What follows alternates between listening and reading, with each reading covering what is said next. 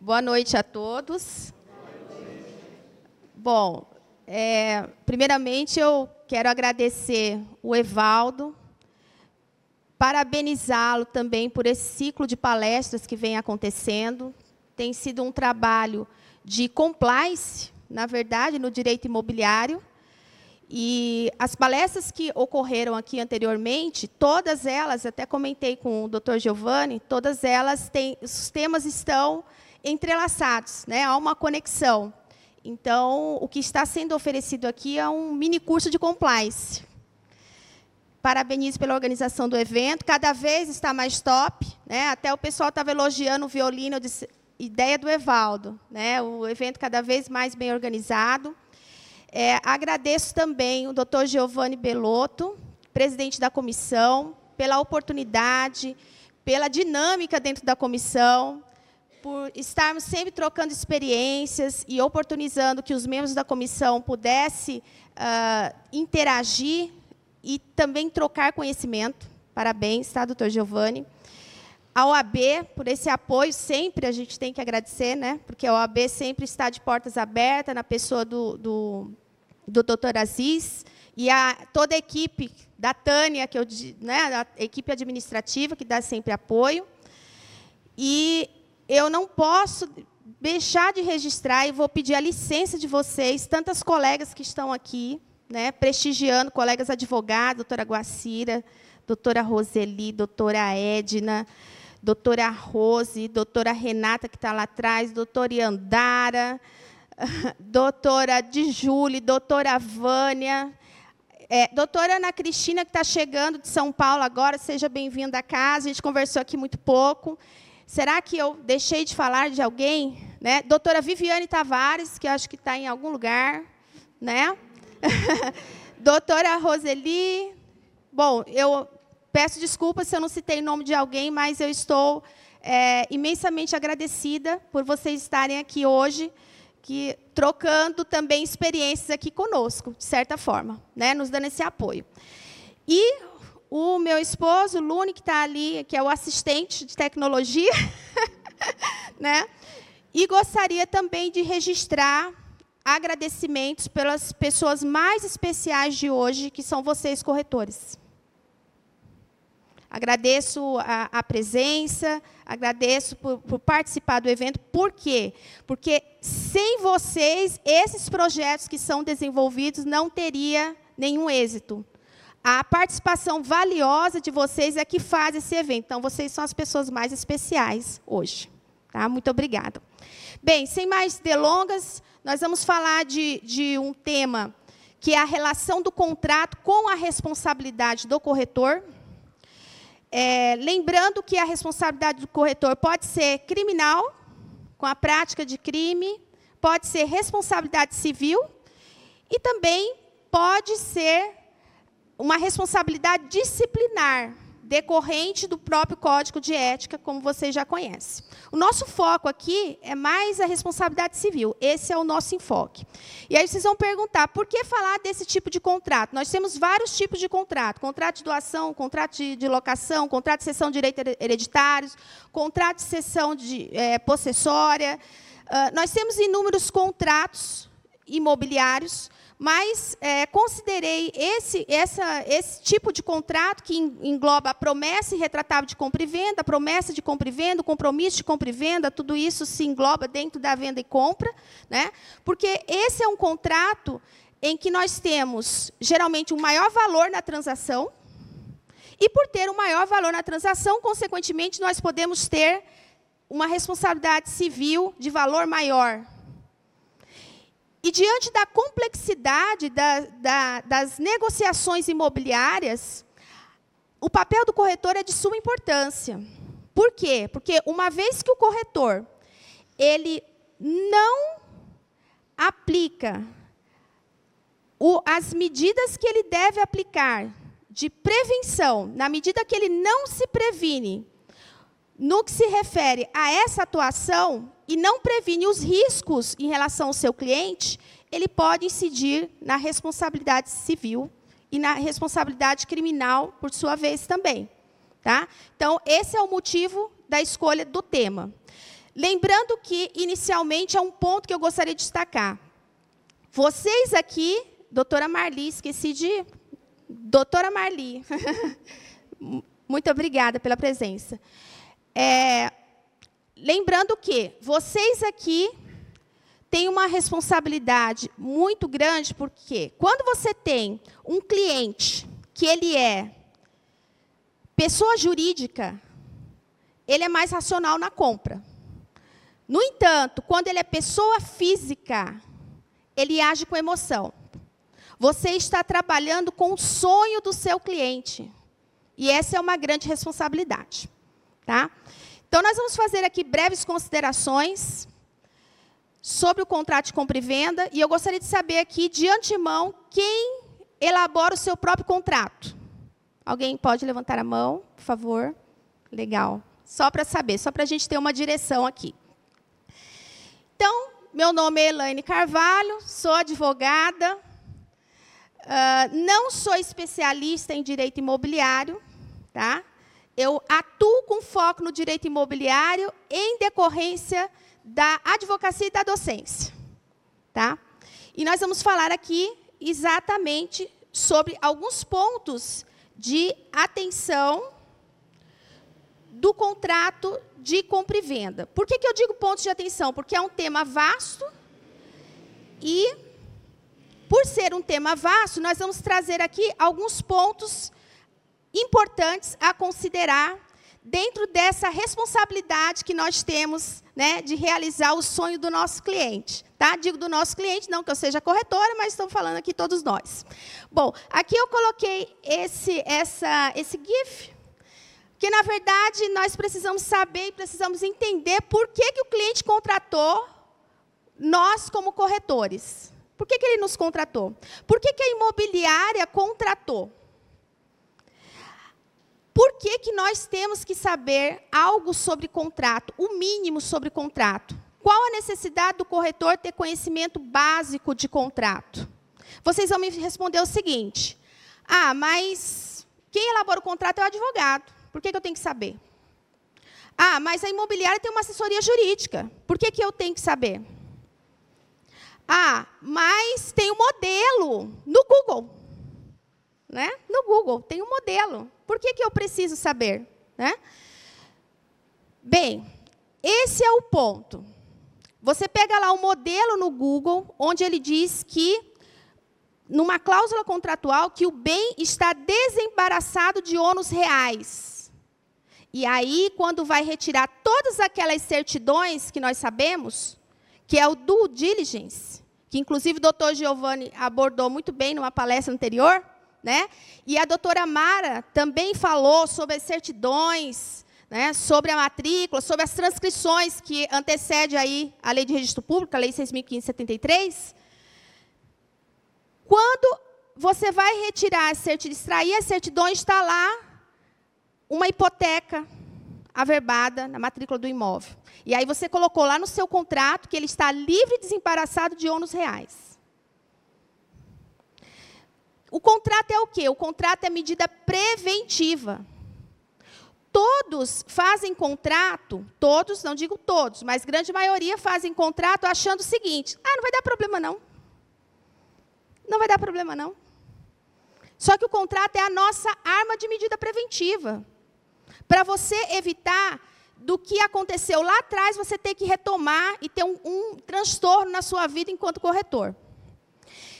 E aí eu pergunto o seguinte: eu posso, por exemplo, é, colocar um valor final do, do imóvel, quer dizer, para adimplir a vista, ou uma entrada a pagar na data da escritura, na data de assinatura da escritura, na data de transferência do domínio, da propriedade? Vocês podem fazer isso? Pode? Tem um valor restante de entrada, ou tem um valor restante do total do, da, da, da, venda, né, da transação. Você pode colocar na data que você uh, agendou para assinar a escritura, para fazer a transação lá no registro imobiliário, para concluir o negócio? Pode? Pode. Ok. A grande questão é, sem problemas, Só que, vamos imaginar o seguinte: seu cliente está viajando, e aí você contactou com ele e disse o seguinte: olha, é, você já pode ir lá assinar, né, lá no cartório, já estamos agendando. Ele gastou tudo o que ele tinha e o que ele não tinha na viagem. E a data do pagamento está dizendo lá no contrato. A data do pagamento é a data da assinatura da escritura. A data do pagamento é a data da transferência de domínio no registro imobiliário. E aí, o que, que vocês acham que ele faz? Ele não aparece. Ele vai pensar o seguinte: eu vou ganhar uns dias até eu conseguir o valor, né? E aí eu depois eu contacto um corretor lá para assinar, porque está a mesma data, então eu vou segurar. Porque a data, a data da escritura está vinculada à data do pagamento. Então, primeiro ponto, não vamos vincular a data da escritura à data do pagamento. Mas como? Porque o contrato, ele não pode ser um modelo. Nós temos que ter uma estrutura de contrato. É um contrato que prevê todas as lacunas. É um contrato que prevê todos os detalhes da negociação imobiliária. O contrato ele não pode ser aquilo padrão vago. Então, nesse caso específico, voltando a, ao exemplo, é, o que, que nós teríamos que constar lá no contrato? Nós teríamos que fazer constar que ele tem, por exemplo, oito dias da data da comunicação. Como seria a comunicação? Através de WhatsApp, de ligação, de e-mail, tem que constar lá. Estou dando oito dias como exemplo, tá? Oito dias, cinco dias, dez dias. Tem que ter lá também uma multa moratória, porque se ele não comparecer, que ele pague por dia com limite de valor, limite de 8 mil, de 10 mil, de 12 mil, como queiram. Ou de 30 dias, de 60 dias. Certo? Então, isso você está fazendo o quê? Você está resguardando o seu, com o seu contrato a transação imobiliária. Tá? Então, esse é um ponto. Resumindo, é importante saber de contrato, sobre contrato, porque o corretor é ele que vai levar as informações para o advogado se ele não for confeccionar o contrato. E se ele não levar os detalhes da transação, como é que nós teremos um contrato que vai resguardar também o corretor? E aqui eu vou trazer também alguns julgados recentes para vocês verificarem onde há responsabilidade do corretor. E aí eu destaco aqui alguns pontos de atenção, tá? Por que pontos de atenção? Isso aqui é objeto de um curso, mas vamos destacar alguns pontos de atenção. Primeiro, o, quem está vendendo o imóvel é maior de idade, ok. Mas será que ele não é interditado? Como é que você vai saber se ele é interditado ou não? Porque se ele for interditado por uh, que ele não tem o necessário discernimento, ele é absolutamente incapaz. Se ele tem um discernimento reduzido, ele é um relativamente capaz. Então, isso quer dizer que o contrato pode ser nulo ou anulável. Pode ser que o seu cliente, comprador, depois reclame com você que você não avisou. Onde está isso? Coloquei aqui, eu vou mandar o material para o Evaldo, né? Acho que eu já até encaminhei. Ali são as disposições do Código Civil, artigo 104, que diz que agente capaz, objeto lícito, forma prescrita não defesa em lei, né? Então, é, quando se fala de, por exemplo, uh, objeto lícito, você não vai vender um terreno lá na Lua, que lá na Califórnia já, já estão vendendo, né? Corretor. o corretor já está, já estão vendendo lá loteamento na Lua, né? A nossa legislação ainda não permite isso, pelo menos até agora. Então, o objeto não é, não é lícito, né? É, tem que ter a, a, a, transação através de instrumento público, quando o imóvel é acima de 30 salários mínimos, que é lá do artigo 108 do Código Civil, que dá mais ou menos 42.360, se não falha a memória. Então, uh, tem situações de anulabilidade, erro, dolo, coação, estado de perigo, lesão, fraude contra credores, simulação. Eu estou só pontuando aqui o cuidado que nós temos que ter com a validade do contrato. Ah, mas eu não sou obrigada a saber. Eu, corretor, não sou obrigada a saber disso. Ok, mas vamos retirar as certidões. Aí que entra é, o que o doutor Giovanni falou aqui e a doutora Mara. Vamos extrair as certidões. Né? Mais de 25 certidões. Embora a lei 14.382 está dizendo que qualquer risco está averbado na matrícula, mas nós não estamos confiando nisso. A verdade é essa. né? Porque às vezes não está. Então, melhor nos resguardarmos. Vamos extrair todas as certidões. E isso quer dizer também que o corretor ele deve saber quais documentos que ele vai solicitar ao, ao cliente, ao vendedor, ao comprador. Por quê? Porque é, atra é através desses documentos que ele faz essa análise inicial. E eu vou mostrar aqui para vocês daqui a pouco um julgado, onde houve a responsabilidade do corretor exatamente por isso. Porque ele não solicitou os documentos necessários. Isso envolve a imagem do corretor. Isso envolve a indicação do corretor. Isso envolve a segurança do corretor na, nessa transação imobiliária, porque é ele que está intermediando. Né? Então, aqui é só, são pontos para que nós possamos refletir em relação à nossa responsabilidade. E a ideia aqui é nos isentar da responsabilidade. Tá? E daqui a pouco nós vamos falar como. Isso quer dizer o seguinte, que nós temos uma, uma análise de controle externo interno. O que é o controle externo? Todo esse arcabouço de lei. É Código Civil, Código de Defesa do Consumidor, que incide. Né? Uh, é, é o marco legal das garantias, que é agora de 2023. É a lei de registro público. É todo esse arcabouço. E o interno, o interno, é você saber o que você precisa se resguardar. No que você precisa se resguardar. Por exemplo, uh, o seu cliente foi lá fazer visitas no imóvel. Você fez o termo de visita? Ele foi uma vez, ele foi duas vezes. Na segunda, ele foi com o esposo, foi com o periquito, com o papagaio, com o cachorrinho que ele, que ele é fã da Lady Gaga, o cachorrinho Lady Gaga e o Xiao, e o Xiao, como é que se diz? É, Xiaomi, né? Ele foi com todo mundo. Ele foi com todo mundo. Você não anotou lá no seu termo. E aí? Aí o que acontece? Ele pode ter visto a parede rachada, a coluna rachada, e ele disse que depois o corretor não avisou. E depois querer responsabilizar o corretor. Mas se ele foi uma, duas, três lá, como é que ele não olhou? O que, que resguarda isso? É o seu termo de vistoria. É o seu termo de visita.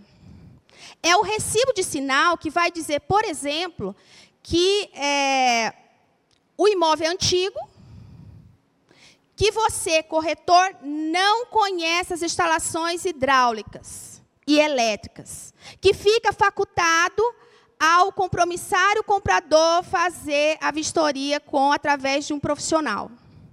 É isso aí que vai resguardar você. Então, você pode colocar num termo de vistoria, você pode colocar no termo de visita, você pode colocar no recibo de sinal, você pode colocar no contrato preliminar. Se resguardem com os termos. Tá?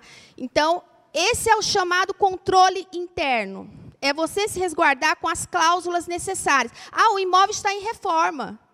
Ele viu que está em reforma, porque lá tem dois termos de visita dele.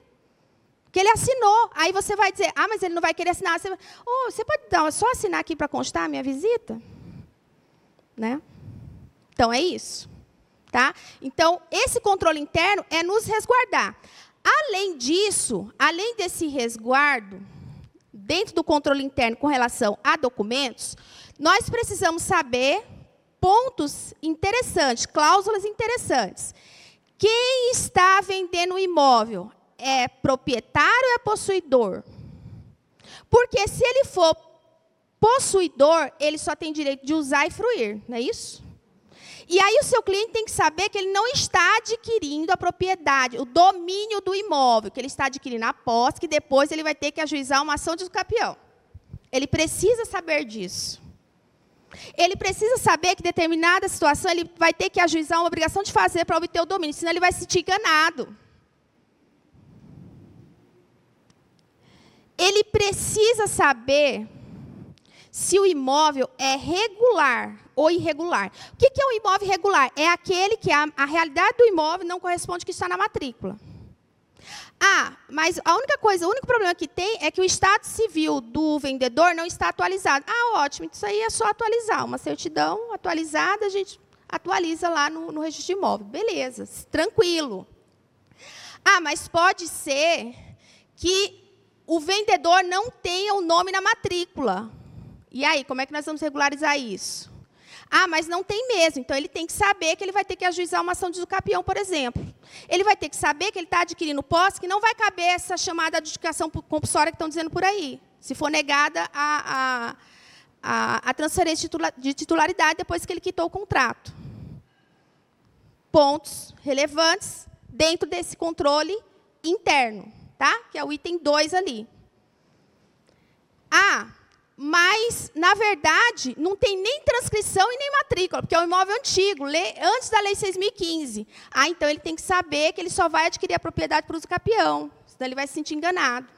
Ah, mas, na verdade, não tem o habite. Ele tem que saber que ele está comprando um terreno e que depois ele vai ter que gastar lá com habites que ele vai ter que gastar para fazer a regularidade da, da construção. Certo?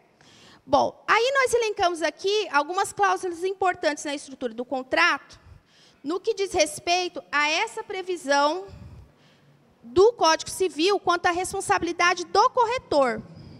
Tá? Por que, que nós falamos que uh, aqui nós temos exatamente a previsão da responsabilidade do corretor? Porque a partir do artigo 722 do Código Civil, nós temos premissas da responsabilidade do corretor. Vários artigos dessa responsabilidade. E envolve a intermediação, a mediação, que eu sou apaixonada pela mediação, eu sou mediadora certificada, eu acho que a mediação ela, ela é útil em várias searas e na corretagem ainda mais, porque você tem que fazer o equilíbrio entre as partes. Você tem que ter um pouco de imparcialidade para gerar uma segurança para o seu cliente, às vezes. Né? Então, tem várias técnicas de mediação. E o que, o que, que tudo isso tem a ver com a nossa, nossa prevenção? É esse dilema aqui. Prospectar cliente e o dever de informação. Porque, veja bem, você tem que informar tudo.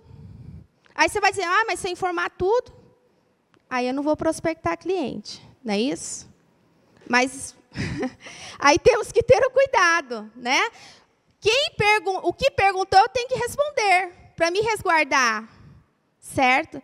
Por quê? Porque isso tem várias consequências. Inclusive, não sei se vocês conhecem uma piada, que o, que o corretor estava mostrando o imóvel, dizendo que ele era lindo, maravilhoso, que o local, o ar puro, a cidade muito tranquila, que na cidade lá nem morria ninguém. Há muito tempo que não morria ninguém. Aí, por azar, na hora que está se mostrando o imóvel, sempre tem um azar, né? Aí passou lá um cortejo fúnebre. E aí o cliente virou e disse assim: Ué, e o que é aquilo ali? Você falou que não morre ninguém? E aí o corretor, como pensa rápido, disse assim: Não, aquele ali é o dono da funerária que morreu de miséria e de pobreza. Né? Então, é, esse dever de informação é complicado, mas nós temos que nos comprometer com ele para nos resguardar dessa responsabilidade civil. O que, que é essa chamada responsabilidade civil? Além da criminal, né? A criminal é crime, e aí nós não estamos aqui tratando dessa seara, né? Mas uh, a responsabilidade civil envolve quando você omite informação, você tem dever de informação e dever de transparência, previsto no Código Civil e previsto no Código de Defesa do Consumidor porque incide também o Código de Defesa do Consumidor. Né? Isso quer dizer o seguinte, que se você omite, você está faltando com o dever de informação, você está praticando um ato ilícito, que está no artigo 186, que diz que em puração, omissão, negligência e prudência causar dano a outrem, comete um dano, que pode ser até moral. E aí você tem a responsabilidade do contrato, que é o que está previsto lá no 389 do Código Civil, que é o seu dever de reparar dano. Tem mais. Corretor autônomo, responsabilidade subjetiva. Provou a culpa, ele será responsabilizado e terá que indenizar. Imobiliária, responsabilidade objetiva. Não precisa provar a culpa do corretor. A imobiliária é acionada, mas depois a imobiliária move uma ação regressiva contra o corretor. Lembrando que, na cadeia, incide o Código de Defesa do Consumidor. Porque o, o comprador é o consumidor final na cadeia, na prestação de serviço. E aí envolve a questão da imobiliária. E quando há culpa, também nós temos julgados do STJ, considerando incidência do Código de Defesa do Consumidor para o corretor autônomo.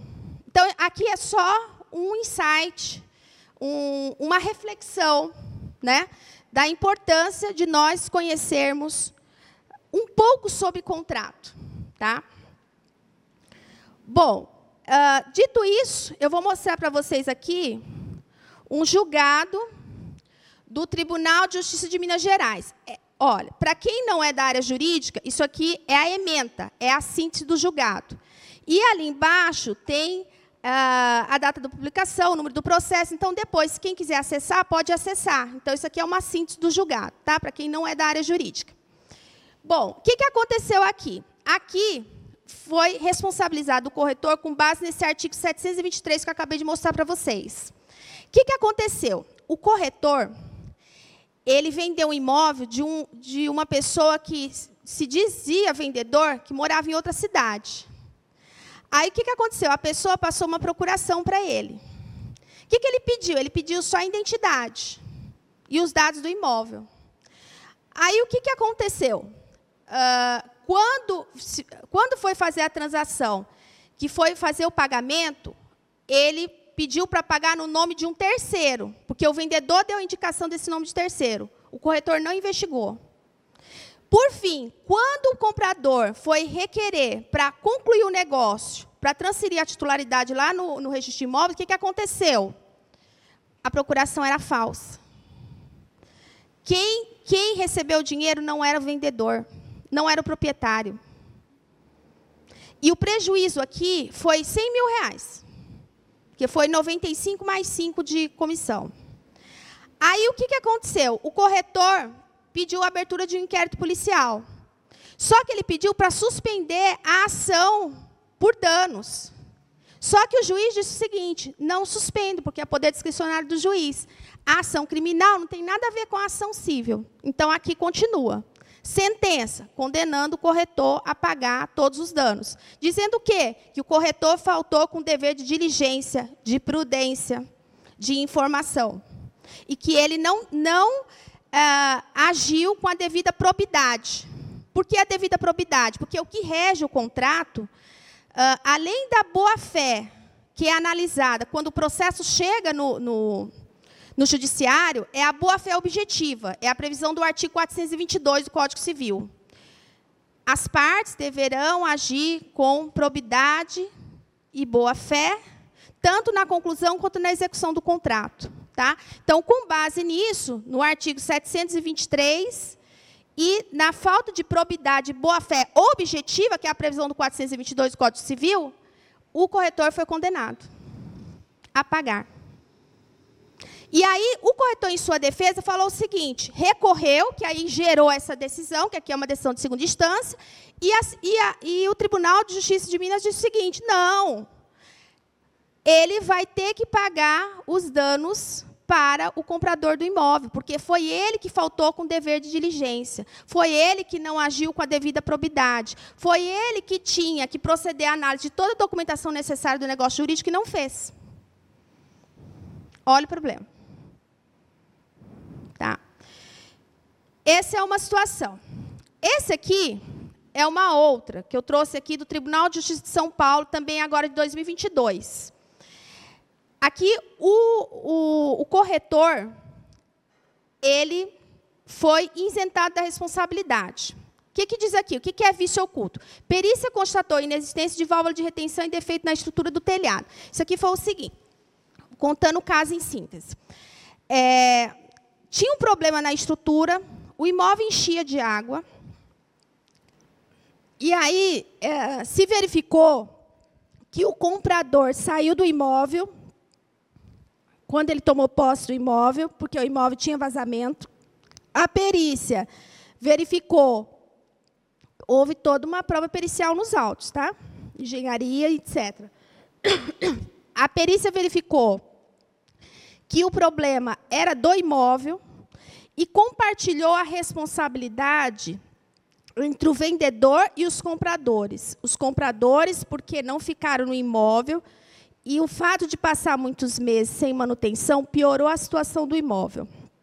E os vendedores, porque já venderam o imóvel com vício oculto, que é o chamado vício redibitório, tecnicamente. O que é o vício redibitório?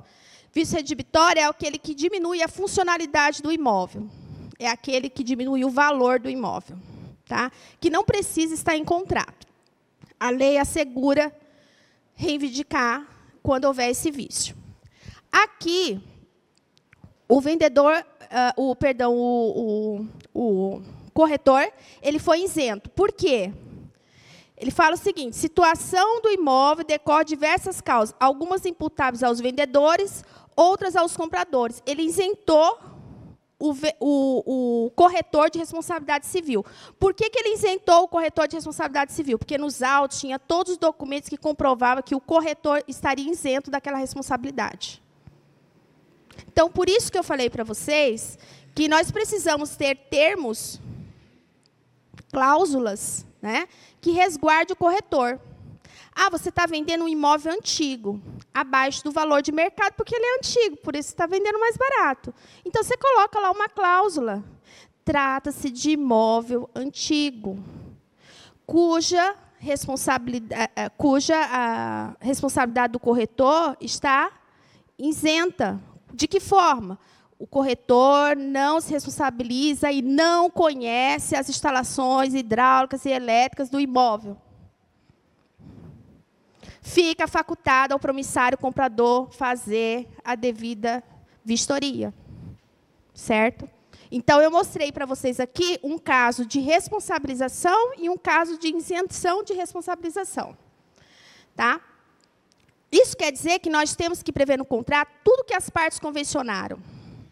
Tudo. Quem vai levar? Se, se os colegas aqui fazem um contrato, ótimo. Quem não faz o contrato tem que levar essas informações para o advogado. Porque geralmente o advogado ele é chamado quando tudo já aconteceu. Né? Né? O BO já está instaurado, né? no dito popular. O litígio já está instaurado. Né? Então, é, na elaboração do contrato, o corretor ele precisa levar as informações. Porque, se não levar, você não tem resguardo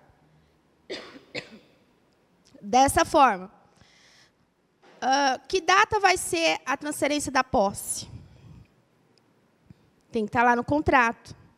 Ah, mas verificou também que uh, foi retirado certidões trabalhistas e as certidões não estão negativas, estão positivas. Mas, mesmo assim, eles decidiram fazer a transação. Então, tem que constar lá uma cláusula que o vendedor se responsabilize de quitar todas as dívidas trabalhistas, todos os débitos trabalhistas.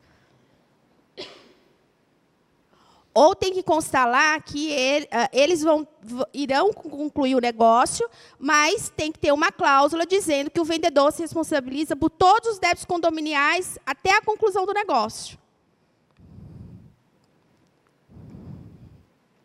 Então, são cláusulas importantíssimas. Outra, é, você está fazendo a transação, quem comprou o imóvel já vai vender. Aí, o que, que vocês fazem?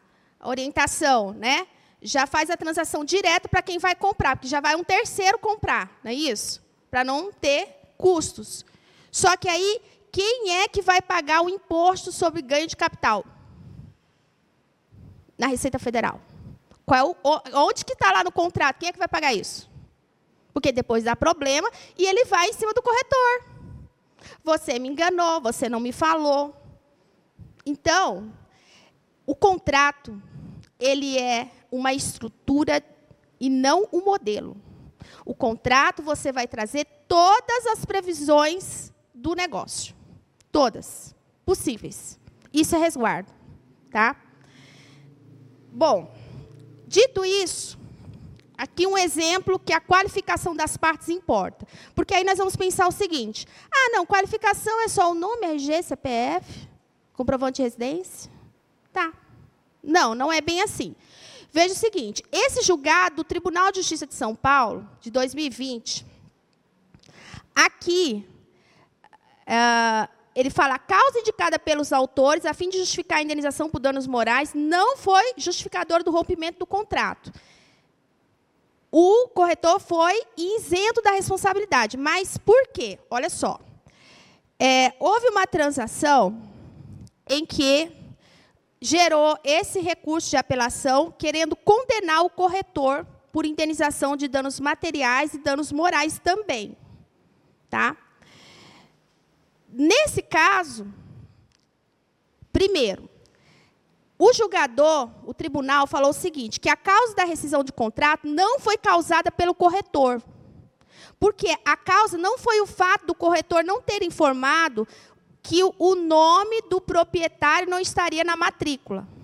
Que, na verdade, o corretor não tinha informado, e aí eles alegaram que, que tiveram dano por causa disso. Só que se verificou que, na verdade, rescindiu o contrato, não foi por esse motivo. Foi porque o imóvel dado em permuta não foi aprovado o financiamento. Então, não foi a causa do, da rescisão contratual. Então, por isso que o corretor foi, ficou isento da responsabilidade. Segundo ponto, esse é o ponto importante. O julgador falou o seguinte: ainda que tivesse dado causa à rescisão contratual, na análise dos, dos documentos trazidos aos autos, lá estava como como profissão das partes, diretor de TI e administrador. Pelo fato de terem essas funções, o tribunal entendeu que estaria isento o corretor, porque mesmo que esses compradores não tivessem qualificação técnica, eles tinham compreensão, devido à sua qualificação profissional, compreensão dos documentos que estavam ali, e, e teria como saber que o nome do vendedor não, não constava na matrícula do imóvel. Então, observem, uh, e ressalto também, que tem situações, é prova documental. Tem situações dessas que não tem nem audiência. Então, o documento é que diz. Então, qualificação completa, completa do contrato. Completa. Completa. Endereço, peço o comprovante de endereço atualizado, porque você vai saber aonde você vai, qual a comarca você vai retirar as certidões corretas, né? Esse é um ponto. E também, se ele der um, um sumiço, né? Uh, você tem lá comprovante de endereço atualizado, você tem rede social. Rede social por duas, duas, dois pontos. Primeiro, se precisar executar o contrato depois, o advogado vê o que, que ele ostenta na rede social e por que, que ele não paga. Que ele ostenta lá. Esse é um ponto. Né? O outro ponto é que se ele der um sumiço até a conclusão da transação, né? às vezes tem uns que são abduzidos pelos extraterrestres, você tem a rede social lá para encontrá-lo de alguma forma. Então, coloquem tudo. Nome completo. É, peço a, a, a cópia do, do RG e CPF ou CNH logo de início, porque, de repente, se ele for uh, um estelionatário, tiver alguma suspeita de falsidade ideológica, qualquer suspeita criminal, você já tem também os documentos dele ali, você tem o um caminho. Porque qualquer coisa pode acontecer durante a transação. Certo? Bom, dito isso, nós temos outra outra cláusula. Passei para mim, acho que agora. Passou aqui. Descrição completa do imóvel que consta na matrícula. Olha só. A descrição completa tem que estar de acordo com a realidade. Então, o que consta no contrato é o que consta na matrícula. Agora, eu tive um cliente em São José que ele comprou um apartamento e ele pediu para eu analisar o contrato. Tá? Só que o apartamento não estava individualizado lá na matrícula. o, que na, o que estava na matrícula estava no contrato, só que não estava individualizado. Aí, o que, que aconteceu? é, se ele não está individualizado, tinha uma cláusula lá embaixo, dizendo assim, a venda é a de corpos. Você sabe o que é a venda de corpos? Venda de corpos é aquela que leva em consideração o imóvel, não leva em consideração as dimensões do imóvel.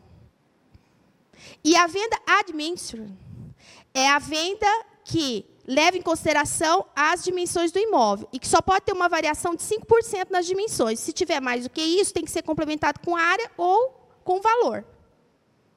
E aí, o que, que aconteceu? Quando eu analisei o contrato, qual foi o parecer que eu dei? Bom, primeiro, não tem a BITS, porque isso não está individualizado na matrícula. Então, tem que retirar essa cláusula de corpus, porque importa sim as dimensões do imóvel. E aí a, a, construtora justificou, não, é porque nós temos 180 dias e tem mais 90 ainda pela frente. Digo, ok, então coloca uma cláusula lá que todas as despesas de individualização do imóvel serão por conta da construtora ou do vendedor. E te retira essa cláusula ad corpus. Não, não vamos assinar. Parecer foi nesse sentido. Retirar a cláusula ad corpus. Veja que é um detalhe. Um detalhe que amanhã ele iria dizer o seguinte: nossa, então eu tenho que ainda fazer o, todo o procedimento de habites, eu vou gastar de novo. Eu achei que eu tinha comprado um apartamento certinho, individualizado. Isso é regularidade na documentação. Isso é controle interno do contrato. Né?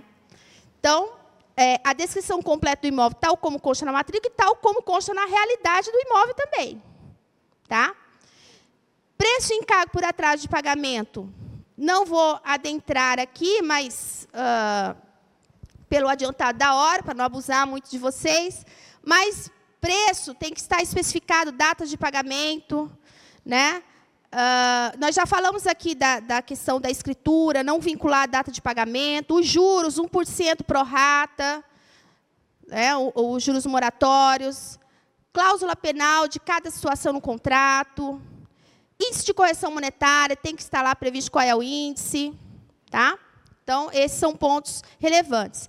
Lembrando o seguinte, é, tem a questão do sinal também, né? Do arras. O que, que é o sinal? O arras. Arras é sinal, né? O que, que é o arras? Arras, você, você tem um valor ali para prevenir se não concluir o contrato. Esse arras ele tem que ser dentro da razoabilidade também. Né? Eu tive um, um, cliente agora, em 2023, que ele assinou um contrato onde o Arras era 22 mil reais de sinal. O que, que aconteceu? Não foi aprovado, quer dizer, não é que não foi aprovado, ele não achou adequado o financiamento de acordo com a parcela para ele e ele quis desistir. Só que ele já tinha dado 22 mil reais. E aí a confusão, porque arras é o quê? Resguardo do vendedor. Só que foi 22 mil que ele assinou. E ele deu 22 mil. Aonde foi a brecha que a gente saiu aí nesse, nessa demanda? Foi entrar com uma ação de rescisão contratual, porque tinha um contrato de empreitada, onde dizia o seguinte, que esses 22 mil seria a título de sinal e início de obra. Da obra que ainda nem começou. Né? Porque ainda ia aprovar o financiamento e tudo mais. Aí nós entramos com ação de rescisão contratual, acumulada com repetição de débito, né? E pedimos para tirar uma taxa administrativa e deu para entrar com essa lacuna, porque se tivesse só sinal, não teria como devolver. Não teria como devolver. Né? É só porque estava constando que era início de obra. E aí a justificativa foi que a obra não, não tinha sido iniciada porque nem o financiamento foi aprovado. Ele nem começou o processo de financiamento. Quando fez a simulação, não, não achou interessante para ele. A, a, a, parcela ia ficar muito alta. Né? Então, é, isso também, é, assim como, por exemplo, é, multa, cláusula penal. Não, não a cláusula penal, a multa moratória. Tem que ver o valor que você vai colocar lá de multa moratória. Né? Uh, por quê? 2% em cima de 300 mil é diferente de 2% em cima de 4 milhões, né? Então, tem que ter razoabilidade. E a outra cláusula seria a cláusula de confidencialidade, que a doutora Ludmila falou aqui amplamente, né, no, junto na primeira palestra, né? E o que, que é a cláusula de confidencialidade? Tem que ter lá uma cláusula dizendo que as partes elas autorizam a utilização dos dados sensíveis, que são os dados pessoais, né? nome, RG, CPF, etc., telefone, etc., e que estão autorizando e que as partes, o intermediador, o corretor ou a imobiliária são responsáveis pela guarda desses dados. Né? São responsáveis não só pela guarda, como a utilização somente naquele negócio, somente naquela transação. Tá? Bem, dito isso, por fim, Cláusula de proteção do vendedor contra negativa de financiamento. Isso é um ponto importantíssimo. O vendedor ele não pode ser penalizado se o financiamento não for aprovado. Né? Aí que entra o arras que a gente conversou agora. Essa cláusula também é importante, porque o vendedor ele teria a opção de vender por uma outra pessoa que não fosse através de financiamento. Então, também uma cláusula que uh, dá um certo resguardo. Resguardou vendedor, resguardou comprador, um desses pode ser seu cliente, resguarda você também. Resguarda você com relação ao dever de informação, o dever de transparência e não incidir na responsabilidade lá que eu falei lá atrás do artigo 723. Bom, uh, eu já caminho aqui para as considerações finais, tá? Uh, resumindo, contrato Contrato não pode ser um modelo, ele tem que ser uma estrutura de contrato. E nós, corretores, digo, todos os corretores que estão aqui, devem pensar o seguinte: você tem a indicação, você tem, tem que ter uma narrativa para isso, para essa indicação, uma narrativa de segurança jurídica, uma narrativa de confiança para o seu cliente. E para isso você tem o dever de informação, de prestar todas as informações necessárias e o dever de transparência. É um resguardo para o seu cliente, é um resguardo para você. Além disso, não se preocupar com o negócio que você realizou lá atrás. E depois vir uma ação de reparação de danos é você se resguardar da responsabilidade civil. E como você se resguarda? Através de um contrato bem feito, um contrato que preveja todos os detalhes, todas as peculiaridades da negociação imobiliária. Eu vou colocar um vídeo aqui só para uma reflexão, tá? É um vídeo a, a menos de cinco minutos. Por favor. Quando se é pequeno, tudo que você deseja se torna bem mais simples construir o próprio patrimônio, chegar à lua, ter o emprego dos sonhos, viajar pelo. O engraçado é que você cresce e a maioria desses desejos permanecem com você por muito tempo. Alguns vão continuar apenas com sonhos, outros podem até virar realidade. Mas para isso, é preciso que você responda a uma pequena pergunta. O que você quer ser quando crescer? Astronauta? Médico? Bombeiro? Saber essa resposta não será o fim das suas buscas, e sim o seu ponto de partida para várias coisas. É através dela que o seu futuro começa a ser desenhado. É ela quem transforma o algo totalmente possível. Comigo não foi diferente. Assim como você, eu queria o improvável, o surpreendente, o inovador. Fazer o que ninguém mais seria capaz de realizar. Ir tão longe que nenhuma outra pessoa pudesse me alcançar. Ser o descobridor de uma nova era ou, quem sabe, de um novo tempo. Na verdade, eu queria mesmo era realizar meus desejos. E assim como numa brincadeira de criança, conquistar tudo aquilo que parecia improvável. O trabalho dos sonhos, a família perfeita e, por que não, viajar pelo espaço. Não cheguei a ser astronauta, não fui bombeiro e muito menos médico. Mas experimentei o novo. Comecei do zero. Fiz de tudo tudo de uma forma diferente. Servi a aeronáutica de jornais, verduras e picolé. Trabalhei como ajudante na construção civil. Produção, e até artesão. O meu primeiro grande patrimônio não foi nenhum castelo. Vendi muito esterco e metal para adquirir. Talvez todas essas pessoas não me permitiam chegar mais longe certeza permitiu-me ter experiência suficiente para crescer com humildade,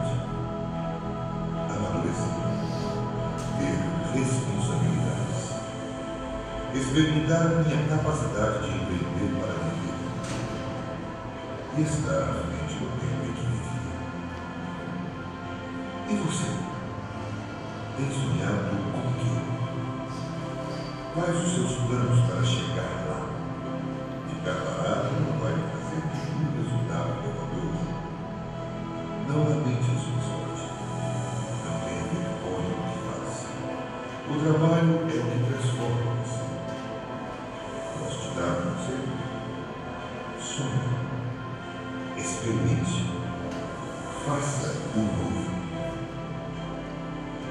A concretização dos seus desejos todos os dias. Escolha fazer o que você gosta, não apenas o que lhe traz bem. Ele virá naturalmente através de seus esforços. Seja fiel aos seus valores. Faça com amor e seja o melhor